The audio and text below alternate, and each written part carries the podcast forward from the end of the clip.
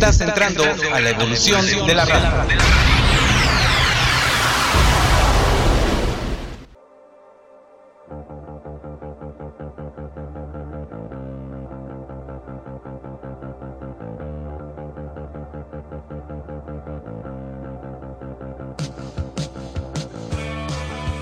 Ya inicia transmisión,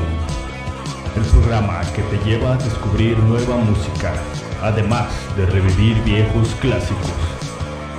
Presentado por Dr. Yeye. Transmisión.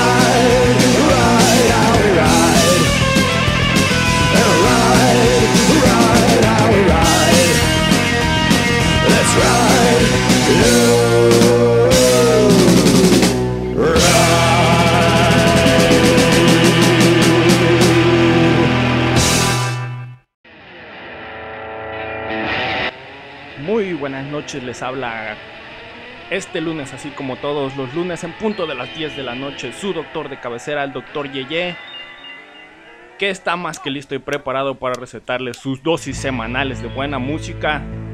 Qué mejor para abrir el programa de hoy que quien, quienes serían mis principales influencias dentro de este maravilloso género que es el punk rock. Pero no quiero comenzar sin antes recordarles que tienen disponible para el contacto aquí con su servidor que transmite completamente en vivo todas nuestras redes sociales. Facebook, Twitter e Instagram encuentran a frecuencia evolutiva así tal cual. Tienen también disponible la página web www.frecuenciaevolutiva.com en donde se encuentra ahí de su lado derecho en la parte de abajo la burbuja del chat cuyos mensajes yo estoy leyendo personalmente. También pueden comunicarse conmigo ahí a través de el chat de Frecuencia Evolutiva Fans. Que si han estado pendiente de los posts a lo largo del día, siempre, siempre les dejamos ahí el enlace para que se unan. Y como les decía, pues hoy este es un programa para abrir cervezas. Así, pero darles como que truenen, como cuando se abre la caguama, ¿no? Porque hoy vamos a tener un gran compilado de punk rock de la vieja escuela. Algunos han sido unos gran, grandes éxitos, otros tal vez hayan volado ahí un poquito debajo del radar. Abrimos el programa con este himno que tocan los Dead Kennedys y que tocaban desde los 80s. que han tocado desde los 80s porque los Dead Kennedy siguen activos. Ahí ya con un poco de modificaciones en su alineación original, pero de que siguen activos, siguen activos. Eh, la canción les decía se llama Police Truck. Yo recuerdo incluso la primera vez que escuché a los Dead Kennedys allá eh, por los años 90, así que pues sí, técnicamente los descubrí ya viejo, ¿no? Ahora que, lo veo en retrospectiva. Eh, yo tendría tal vez unos 10 años, quizá. Recuerdo que los escuché gracias ahí a, un vecino que tenía ahí en, donde vivía. Que el condenado vendía discos y música y me hacía el favorzote de grabarme algunos de esos discos en cassettes grabables, sí, sí, de esos que venían vírgenes y él me grababa esos discos. Eh, la verdad es que a pesar de que yo lo consideraba mi mejor amigo en aquel entonces, nunca supe su nombre. Su tienda estaba enfrente de donde yo vivía justamente. Nunca supe su nombre, nunca supe dónde vivía y un día esa tienda cerró y desapareció y nunca jamás volví a saber nada de él y sin embargo se ha convertido en una de las personas más importantes de mi vida porque gracias a él conocí infinidad de música. Les decía, yo tenía alrededor de 10 años cuando escuché a los Dead Kennedy en un compilado justamente que este cuate había armado ahí en una cinta, todavía hasta me acuerdo que era de la marca TDK. en esa cinta pues ahí venían pues algunos bombazos, ¿no? De este tipo como la canción Nazi Punks Fuck Off de los mismos Dead Kennedys, Nepal Dead, eh, California Overalls y justamente esta canción con la que abrí el programa, Polystroke. Y se me hizo muy particular, ¿no? Como esta, este tono burlesco del Yellow Biafra cantando. Y sin embargo, a pesar de que tenía como esta esencia pues rara, ¿no? Y la sigue teniendo todavía porque el, el Yellow Biafra todavía canta. Me pareció una música bastante atractiva porque creo que respondía como a esta esencia o a estas ganas que tenía yo de, ser maldito, ¿no? Vamos a decirlo así. Eh, desde ahí entonces los Dead Kennedys formaron parte importante de todos mis playlists hasta la fecha. Yo todavía sigo metiéndolo sí o sí cuando hago un compilado de punk, como pudieron darse cuenta. De hecho, la canción que tenemos aquí al fondo es justamente una canción de los Dead Kennedys. Por si no la habían reconocido, es Holiday in Cambodia. Nada más hay una versión ahí pues sin voz para que no se nos crucen acá los cables. Pero pues es también una canción de los Dead Kennedys, una de las más populares.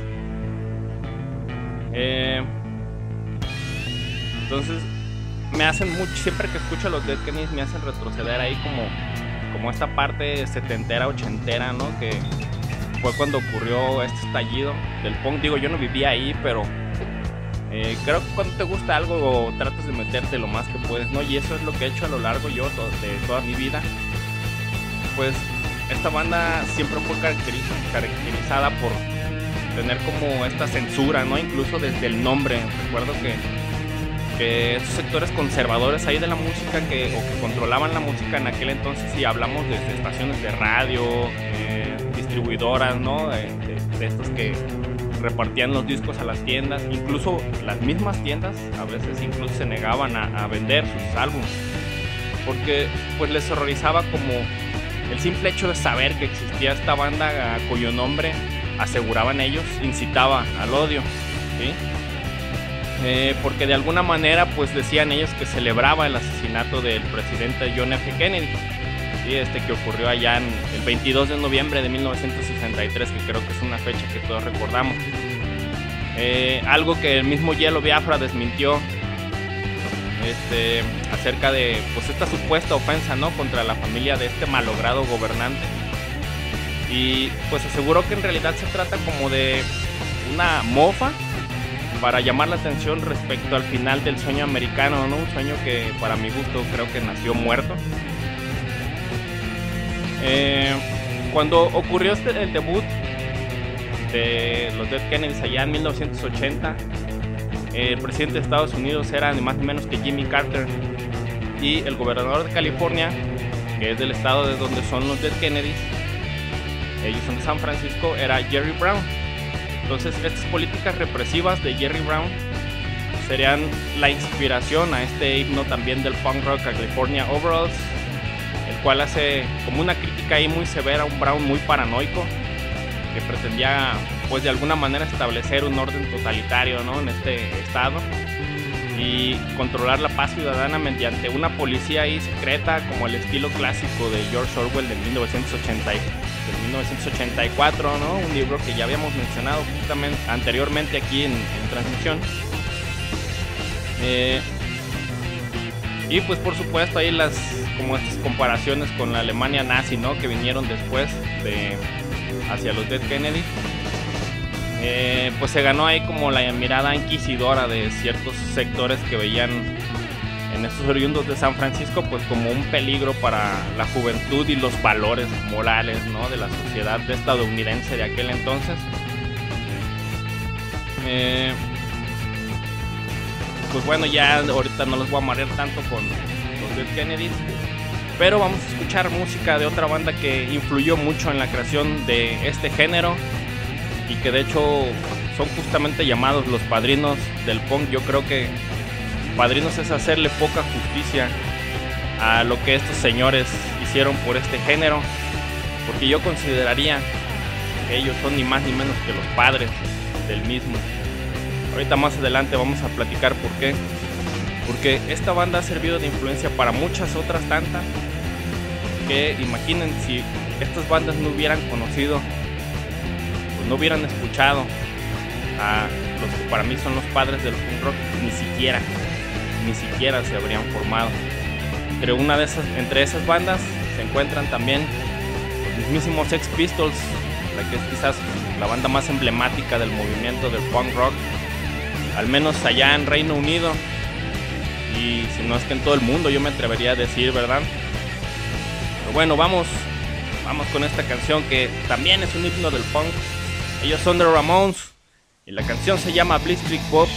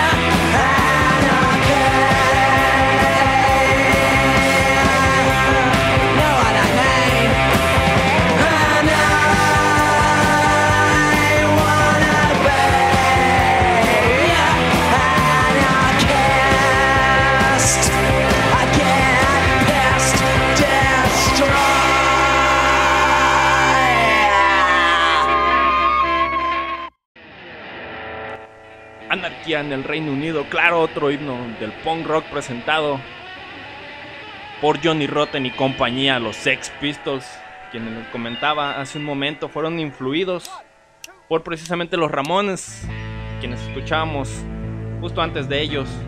Esta banda que en 1977 llegaría y arrasaría todos los niveles allí en Estados Unidos, con canciones directas de duración media de unos dos minutos pero con una franqueza que resultaba insultante para la época.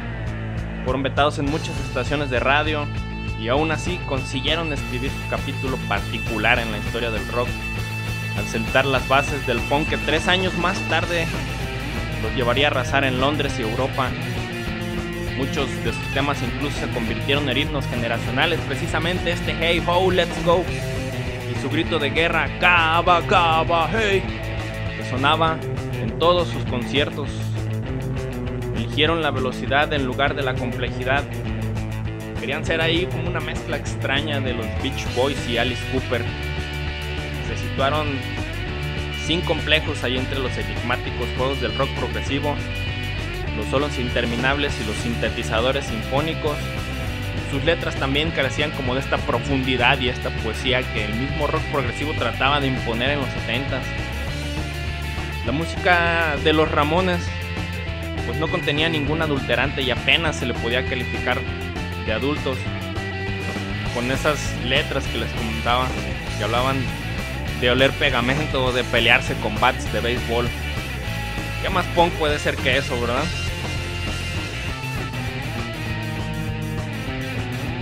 Antes de continuar, quiero mandar también saludos a Adriana, la chaparrita baby que me está escuchando como cada semana. Saludos y un beso hasta donde estés, chaparrita. Gracias por estar siempre al pendiente aquí de este programa, transmisión que hago con mucho gusto para todos ustedes que me están escuchando. Enseguida de los Ramones teníamos a los Ex Pistols, escuchábamos ahí con Anarchy in the UK y quien les comentaba que curiosamente esta banda ni siquiera se habría formado no hubieran visto un concierto justamente en vivo de Ramones. Y que Dios salve a la reina porque ahora van a hacer una película documental acerca de estos iconos del punk. Y la carrera de estos, de estos tipos, de estos iconos, pues siempre ha sido blanco ahí de curiosidades y polémicas, tanto en su época, ahora como varios años después y pues no es para menos porque se les considera lo que les comentaba hace un momento como uno de los iniciadores de este movimiento contracultural allá en el Reino Unido. Pero haciendo ahí un poquito a un lado esto, pues realmente esta banda es merecedora de una biopic. Eh, pues mientras muchas personas allá agradecen justamente que pues la historia de muchas bandas se ha llevado a la pantalla grande, Creo que otros dicen que no es necesaria y es que quizás los Sex Pistols no es la mejor banda de la historia. Eh, probablemente, incluso yo me atrevería a decir que ni siquiera estarían en el top 10, pero lo que sí tenemos que aceptar es que cambiaron la historia del rock, cambiaron la forma de hacer música. Y, y es que hablar de esta banda proveniente de Inglaterra es prácticamente hablar también de los orígenes del punk, ya que pues nos guste o no, fueron de los primeros, precisamente allá en Reino Unido, quienes junto con The Ramones fueron en contra del sistema y se atrevieron a ser políticamente incorrectos y pues de romper muchas cosas, ¿verdad? Fueron de las primeras bandas también, ellos junto con The Ramones, tocar en este mítico, en este mítico lugar ahí en Nueva York, el CBGB, que sería la cuna de muchas carreras importantes de estos íconos del punk. Y una de esas bandas es esta con las que lo voy a dejar De hecho, esta banda, incluso el mismísimo Hilly Crystal, propietario del CBGB, se encargó de financiar una pequeña gira que tuvieron en esta relativamente corta vida que tuvo esta banda. Ellos son los Dead Boys. Y vamos a escuchar sus gritos en esta canción que se llama Sonic Reducer, que la escuchan obviamente aquí en transmisión.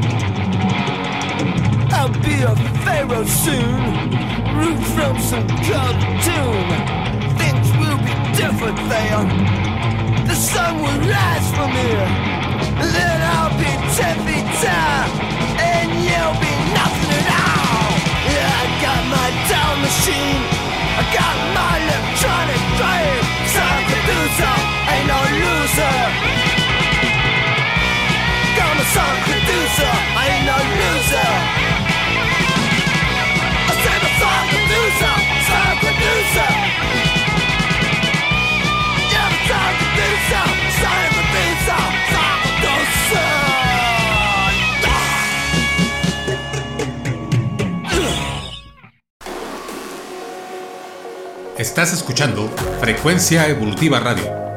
Síguenos a través de la web en frecuenciaevolutiva.com y también por nuestras redes sociales en Facebook, YouTube, Instagram y Twitter. Frecuencia Evolutiva Radio, la frecuencia que evoluciona contigo.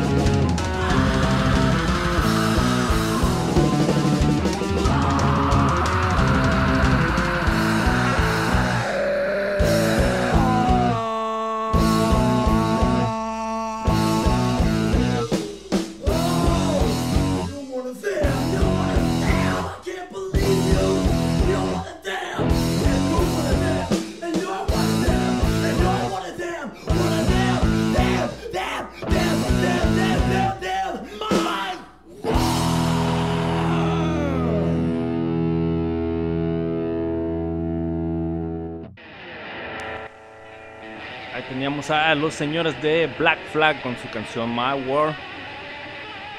Pues yo no sabría decir la verdad cuál fue el grupo más importante de aquella generación ni el mayor hit, ¿no? De la legendaria agenda de conciertos de aquel verano.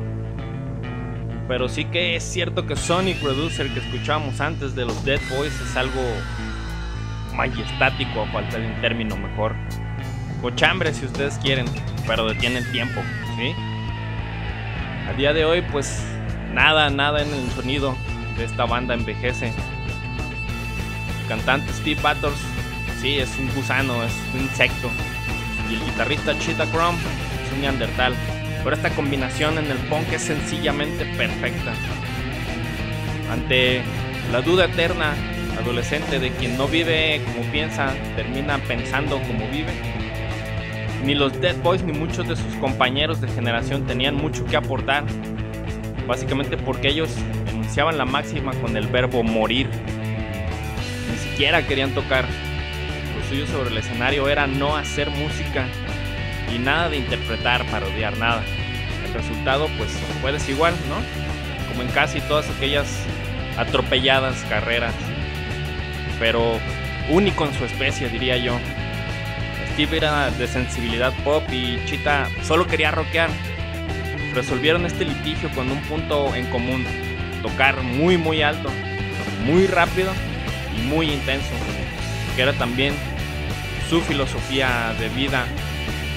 Y esto de el Live Fast y Die Young, que justamente vendría a colación a partir de todas estas bandas de punk rock que tuvieron su auge ahí entre los 70s y los 80s. Al igual que estos señores de Black Flag, quienes escuchamos enseguida de los Dead Boys, que eran también de aquellos punks que idolatraban, junto con todos los demás, a los Ramones y a los Sex Pistols, por sonar novedosos, imaginen. Ahora, porque Black Flag es una banda que sigue activa, pues Eh, está un poquito más de moda y que ya es algo que ellos critican mucho, estas bandas con un discurso más articulado, ¿no? Eh, quizás sí frenético, pero un poco más estructurado, bandas como Gang of Four o The Fall. Eh, en aquel entonces iniciaba la década de los 80, pero todavía quedaban algunos que sin importarles si el punk rock seguía de moda, seguían creyendo en esa ideología, en la ideología que el punk les daba. Eran más bien tipos duros, ¿no? Como de pensamiento radical, algo, tipos de esos que necesitaban algo salvaje para conectar con la existencia. Y pues el sur de California era el caldo de cultivo perfecto para eso. Eh, ya que desde el 77 existían fanzines como Slash, Flipside y disqueras como Danner Ghost. Eh, en la radio KROQ, Rodney Pinchheimer ponía grupos de punk locales y eso hacía que los conciertos tuvieran de alguna manera cierta afluencia. Y de una u otra forma pues había cierta escena que podía respaldar ahí algo importante, Entonces fue cuando en 1981, eh, en este punto de ruptura entre los fans casuales del rock, llegaría de la mano esta banda que para muchos sonaba agresiva, abrasiva y hasta desagradable, mientras que para otros sonaba como el mensaje que habían estado esperando toda su vida. Aquel fue el año que se estrenó el primer álbum, Damage, de los señores de Black Flag, y que por estas fechas debe estar cumpliendo ya cuatro décadas. Interesante, ¿verdad? Fíjense ser parte de la historia de la música y seguir teniendo actividad hasta la fecha y que puedas dar el lujo de que no te importe, que es más punk que eso. Vamos a escuchar a los señores de Minor Threat, la canción es In My Eyes y ahorita volviendo platicamos un poco de ellos, lo escuchan aquí en frecuencia evolutiva, la frecuencia que evoluciona contigo.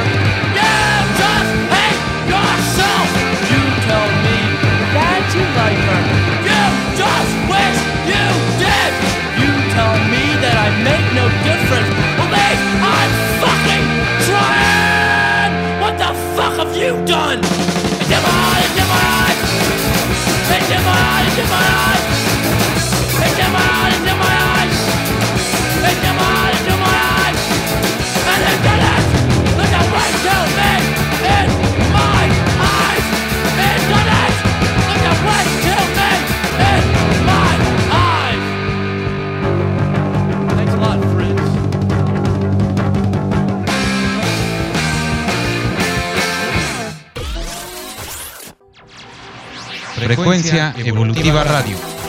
Frecuencia Evolutiva Radio.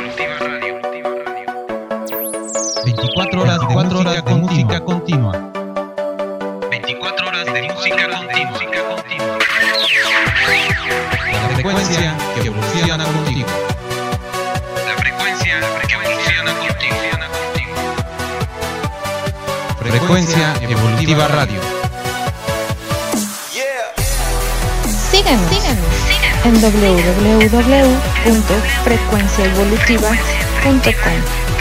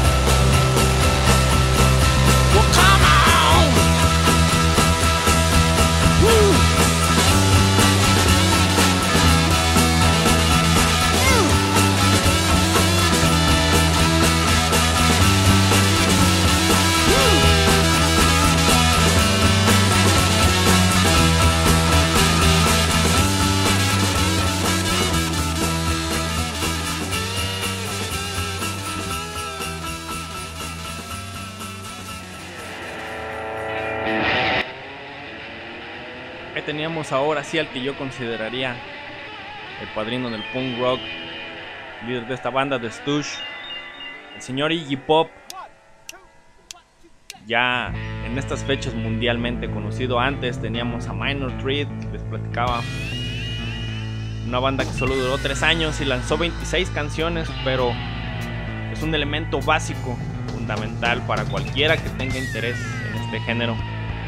Ian McKay vocalista y compañía, surgieron en medio de una escena próspera que nació en Washington DC a principios justamente de esa década, una que dio a luz a muchas bandas influyentes y estableció este espíritu de do it yourself que inspiraría a innumerables bandas y artistas y músicos y a personas en general en todo el mundo en las décadas siguientes. Eh, una historia muy fascinante y que empaparse de ella y en este documental de Scott Crawford llamado Salad Days, Make of Punk en Washington DC, donde tienen su participación especial ahí los señores de Minor Street. Eh, antes de formar Minor Street, en 1980 su vocalista Ian McKay y el baterista Jeff Nelson habían tocado el bajo y la batería respectivamente en los Teen Idols, quienes gozaban de cierta popularidad. Todo esto mientras asistían a Wilson High School. Durante carrera de dos años de, dentro de esta floreciente escena de hardcore punk en Washington, los Teen Idols tenían un fiel grupo, imagínense, nada más de 100 fans, que era una cantidad considerable para aquel momento y lugar, vamos. Y eran vistos como el segundo grupo más importante de esta escena detrás de los contemporáneos Bad Brains. McKay y Nelson creían firmemente en esta mentalidad del que platicaba del do it yourself punk y en esta escena musical clandestina independiente. después de la ruptura de los Teen Idols, pues, utilizaron el dinero ganado ahí a través de la banda para crear Discord Records sello discográfico independiente que, albergaría ahí los lanzamientos de los mismos Teen Idols, de los mismos Minor Threat y de muchas otras bandas de punk del DC de aquel entonces. Además, McKay sería el creador o se inspirarían en él muchos eh, muchas personas para crear este movimiento del straight edge conocido como straight edge en donde conscientemente y por decisión personal las todas estas personas dejan o evitan consumir alcohol y otras drogas y tratan de alguna forma de mantenerse limpios o sobrios. Ah, una ideología bastante interesante si me lo preguntan, ¿no? Porque pues si hablamos ahí del punk creo que todos lo asociaríamos con actos por demás criminales, ¿no? Como es también la, el consumo ahí de sustancias, ya sea ilegales o legales, siempre y cuando alteren la conciencia, ¿no? Y seguida de los Minor Threat les platicaba, escuchamos a The Stooge, liderados por el señor Iggy Pop, quien, quienes llegaron a romper ahí la escena desde mediados de los 70, s imaginen, ahí más o menos contemporáneos de los Ramones. Eh, y no tanto por la calidad de la música, que como ya escuchamos, pues era básicamente punk, ¿no? Es así de dale fuerte, dale rápido y que suene feo y eso es punk. Sino por sus actuaciones en el escenario. El mismo Iggy Pop eh, se le atribuye este, la creación del stage diving, que es justamente saltar ahí como, como encima de todos hacia el público. Y dentro de estas locuras que hacía el señor Iggy Pop eh, durante sus presentaciones era justamente cortarse el abdomen y seguir cantando mientras sangraba. Y por ahí una curiosa anécdota con esto y una carne de hamburguesa que les voy a dejar de tarea para que lo investiguen. Mientras los voy a dejar con una de las bandas que siguen justamente activas, ya todos casi de 60 años. Y aún así siguen de gira Estaría bien que nos pasaran la receta a estos, señores de The Addicts, la canción de Joker in the Park.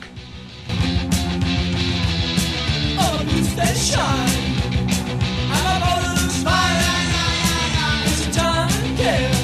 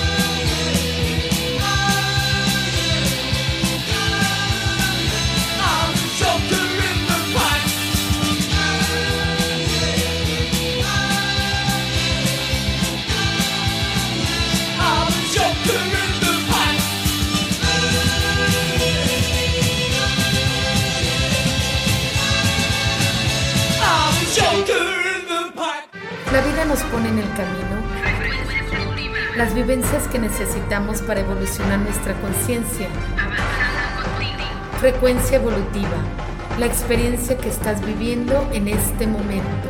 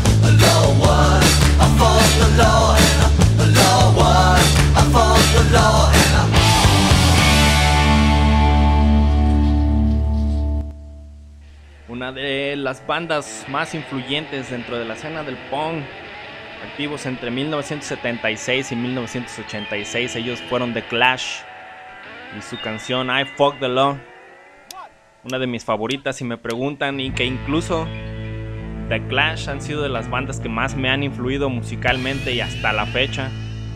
Son bandas que no pueden faltar en mis playlists. Esta algunos de sus temas más reconocidos fueron Police and Thieves, White Riot, Tommy Gun, London Calling, Training Bane, White Mining, Hammersmith Palace, The Guns of Brixton, Complete Control, Rock the Casbah, Should I Stay or Should I Go. De hecho, justamente esta última canción fue un gran éxito seis años después de la disolución de la banda, debido a que fue usado en una campaña publicitaria de esta famosa marca de pantalones Levi's. Eh, como les decía, pues esta banda fue una de las más importantes de la primera ola del punk, originada ya a finales de los años 70 y que la diferen y lo que la diferenciaba de la mayoría de las bandas punk de entonces era que no encajaban como en esta simplicidad musical, al menos no tanto. Si han escuchado a The Clash, que espero y estoy casi seguro que sí la han escuchado, tal vez incluso hasta sin saber que son ellos, se darán cuenta de que ellos tenían este hábito de experimentar con muchos otros géneros eh, que podrían decirse eran ahí de alguna manera hermanos, ¿no? De, punk rock. Eh, además de pues tener como esta intencionalidad, ¿no? Política en sus letras, que pues con el tiempo se convertiría ahí en una característica pues distintiva y fundamental dentro de, esta pues relativamente corta carrera que tuvieron, ¿no? Eh, pues como les decía ahí incorporaban elementos del reggae, del rockabilly, del ska, del jazz y del dub, entre otros.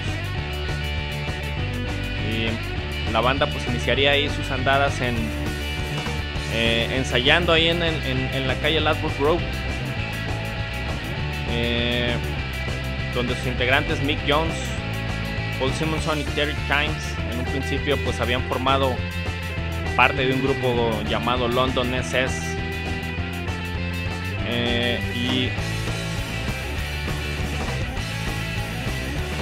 pues ya este estaba buscando que estamos por concluir ya casi el programa.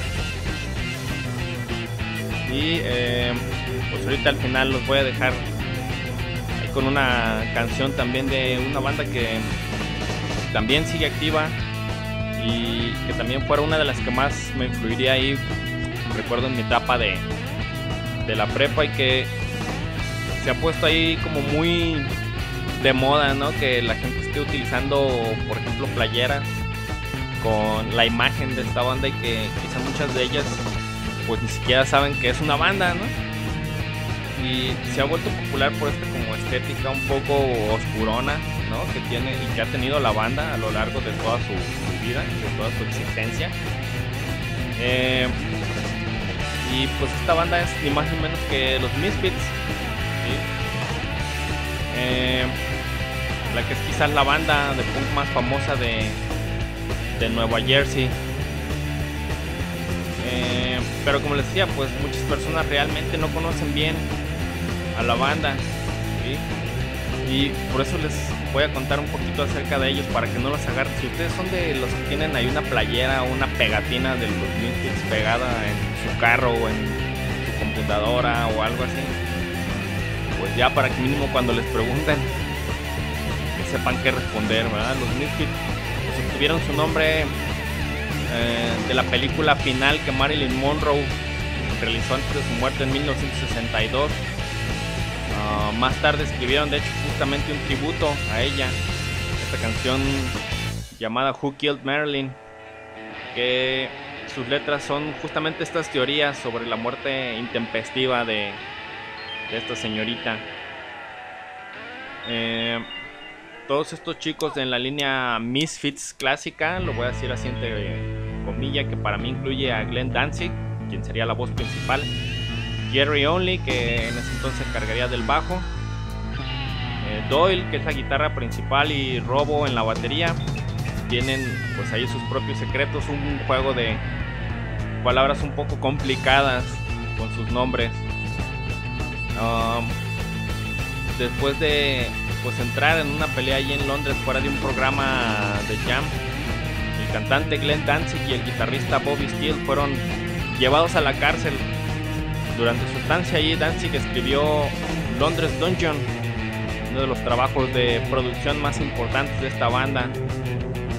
Metallica les haría hay un pequeño tributo en su disco Garage Inc. de 1998, cobereando la canción Die Die My Darling.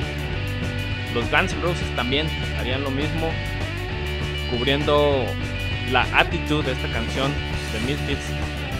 Eh, en el álbum que, hicieron los Guns de covers allá en 1993 llamado The Spaghetti Incident, uno de los más populares de la banda. Eh, en los principios de los Misfits, pues sus conciertos eran algo alocados. Ahí banda saltando en el escenario, plan dancing en la audiencia. Danzig, este vocalista, se volvía absolutamente loco en el escenario. Así era esta banda en los 80s e incluso el mismo Danzig una vez amenazó a un fan en pleno concierto a mitad de una canción. Entonces, señores, creo que no hay nada más punk que escuchar punk de verdad. Y antes de despedirme de ustedes, quiero recordarles nuestras redes sociales. Recuerden que estamos en Facebook, Twitter e Instagram. Nos encuentra como Frecuencia Evolutiva. Está también disponible ahí el canal de YouTube y la página web www.frecuenciaevolutiva.com desde donde pueden descargar la app oficial de esta su frecuencia. Les recuerdo también y los invito a seguirme a mí en mis redes sociales. Me encuentran en Facebook como Dr. Yeye, Instagram como Dr. Yeye Agogo, así como suena. Y en Twitter arroba CD César Bernal. También ahí pueden tirar mensaje para lo que ustedes quieran. Saludos, mentadas, sugerencias acerca de qué es lo que quieren escuchar. Programas venideros de transmisión. Y pues por la noche de hoy se despide de ustedes su doctor de cabecera, el doctor Yeye. Y espero que nos encontremos aquí la próxima semana para darles sus dosis de buena música. Los dejo, como les platicaba, con estos señores Misfits, con una de las canciones que a mí más me gustan de ellos, La Noche de los Muertos Vivientes. Nos escuchamos aquí la próxima semana en punto de las 10 de la noche. Adiós.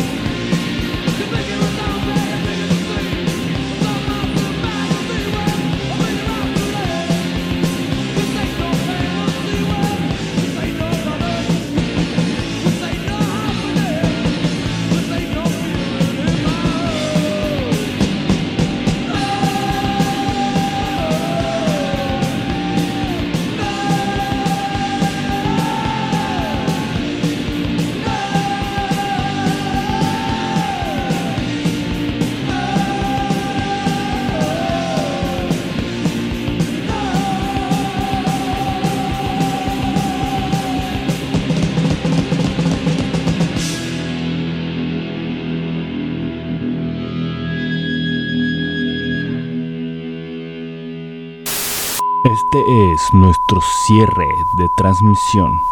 Escucha la próxima semana para más y más música. Cierre de transmisión.